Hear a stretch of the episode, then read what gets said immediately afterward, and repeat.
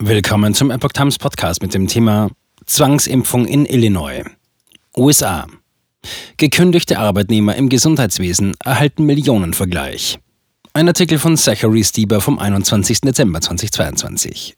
Was sich in der Summe viel anhört, ist für den Einzelnen vielleicht nur mehr ein Tropfen auf den heißen Stein.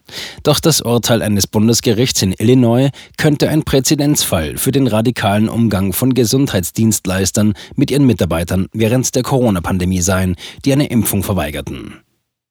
500 Arbeitnehmer und Ex-Arbeitnehmer aus dem Gesundheitswesen in Illinois erhalten eine finanzielle Entschädigung, nachdem sie nach Verweigerung der Corona-Impfung gekündigt wurden. Eingeschlossen sind auch alle Mitarbeiter, die sich gegen ihren Willen impfen ließen, um ihren Job behalten zu können.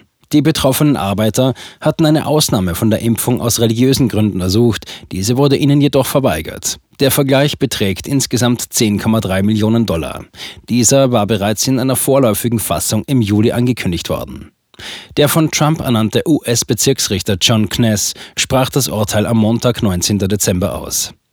Laut den Anwälten von Liberty Counsel und dem North Shore Universitätsklinikum plane Kness in der nächsten Woche das Urteil schriftlich zu veröffentlichen.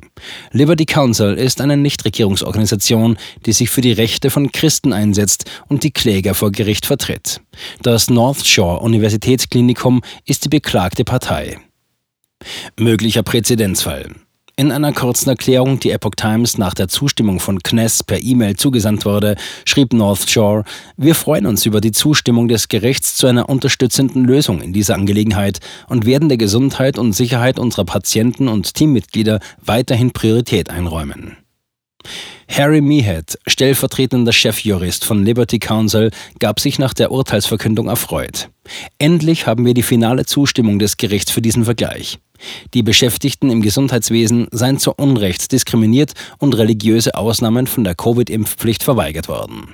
Dieser Fall sollte einen Präzedenzfall für andere Arbeitgeber schaffen, die ihren Arbeitnehmern rechtswidrig religiöse Ausnahmen verweigerten, sagte er. Die Rechtsgruppe Liberty Counsel vertrat insgesamt 13 namentlich genannte Kläger, er wirkte jedoch erfolgreich vor Gericht, dass der Vergleich allen Betroffenen zugutekommt. Zunächst ging die Gruppe von 499 Begünstigten aus. Mittlerweile ist die Zahl jedoch auf mindestens 519 angestiegen. Bis zum 12. Dezember hatten insgesamt 493 Personen ihren Anspruch auf einen Teil des Vergleichs geltend gemacht. 24.225 Dollar für jeden Gekündigten. Jeder entlassene Arbeitnehmer erhält laut Vergleich 24.225 Dollar. Arbeitnehmer, die im Unternehmen verblieben sind, erhalten hingegen 3.725 Dollar. Die namentlich genannten Kläger haben zusätzlichen Anspruch auf 20.000 Dollar als Entschädigung für den zusätzlichen Aufwand und das Risiko, das mit der Preisgabe ihrer Identität verbunden ist. Drei der betroffenen Arbeitnehmer legten Einspruch gegen den Vergleich an. Allerdings drängten beide Parteien den Richter, die Einsprüche zu ignorieren, die sich größtenteils auf Lohnausfallforderungen nach ihrer Entlassung stützten. Marcina Nowak, eine der Einspruchsführerinnen, gab an, dass ihr tatsächlicher Verlust durch die Entlassung viel höher sei. Diese würde sich auf fast 140.000 Dollar belaufen. Obwohl die 25.000 Dollar hilfreich und begrüßenswert sind, reichen sie nicht annähernd in die tatsächlichen Verluste, schrieb Nowak. North Shore ließ religiöse Ausnahmen nicht gelten.